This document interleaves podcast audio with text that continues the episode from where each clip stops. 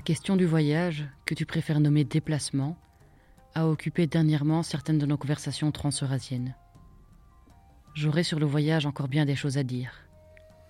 À commencer peut-être par te confier que ce mot m'obsède depuis que je suis sorti de l'insouciance de mon enfance. Comme si dès cet instant, être ailleurs m'avait semblé être la seule manière d'échapper au flot incessant de ces pensées compulsives dont je ne parviens à me défaire. Le désir de voyager s'était alors transformé en une obsession quasi permanente, prenant trop souvent le pas sur le plaisir d'être dans le voyage lui-même. Il y a une dizaine de jours, nous avons pris la voiture pour nous rendre, Kérem et moi, dans un village de la région. C'était la première fois depuis mon arrivée que nous sortions du hameau où il vit. Nous sommes partis dans une après-midi déjà bien entamée. Le soleil envoyait une lumière en remarquable harmonie avec notre humeur vivifiée par le simple plaisir de nous adonner à une brève excursion improvisée. Il m'a emmené dans ce qu'il appelle la maison hantée c'est-à-dire une vieille bâtisse construite sur plusieurs étages. Elle avait dû être magnifique à une époque. Mais on ne sait pour quelle raison, elle avait ensuite été laissée à l'abandon par ses propriétaires, et aujourd'hui sa charpente tient à peine debout, il y a des dessins sur les murs, et on s'aventure à pas feutrer dans ces escaliers démembrés.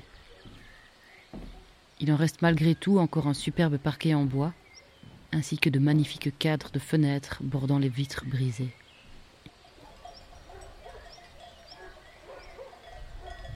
Depuis le deuxième étage de cette maison hantée, nous pouvions voir le berger qui promenait ses moutons flanqués de leurs grelots bruyants. L'homme affichait un visage serein, fourbu par la journée qui s'achevait à présent peut-être. Nous avons ensuite été nous balader dans les champs, alors que la nuit tombait doucement sur le village. Nous étions sur le point de mettre fin à cette excursion, marchant vers la voiture, lorsque s'est mis à résonner dans l'air le chant du muezzin qui appelait pour la quatrième prière du jour celle qui accompagne le coucher du soleil.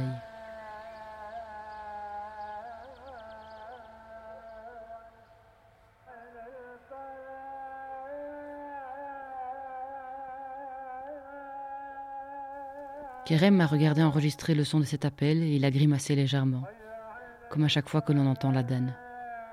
Je lui ai demandé pourquoi il n'appréciait pas cette mélodie si envoûtante. J'aime la mélodie, mais je n'aime pas la signification qu'il y a derrière, m'a-t-il expliqué. Je me suis dit qu'il avait raison. Finalement, cet Adan me plaisait probablement car lorsque je l'entendais, je savais que j'étais en voyage. Et j'aimais me rappeler que j'étais là où j'avais tant cherché à être.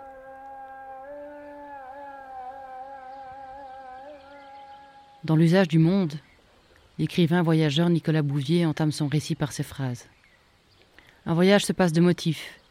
Il ne tarde pas à prouver qu'il se suffit à lui-même, on croit qu'on va faire un voyage, mais bientôt c'est le voyage qui vous fait ou vous défait. J'aimerais que toujours ces mots s'appliquent avec justesse à mon cas.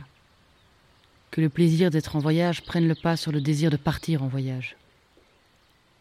J'aimerais savourer plus souvent ces simples excursions dans le village d'à côté qui sont en fait le voyage lui-même, plutôt que de toujours penser à de soi-disant plus grandes aventures qui me détournent de celles que je suis en train de vivre. Et puis un jour, peut-être, je pourrai en faire de même avec les petites choses de la vie,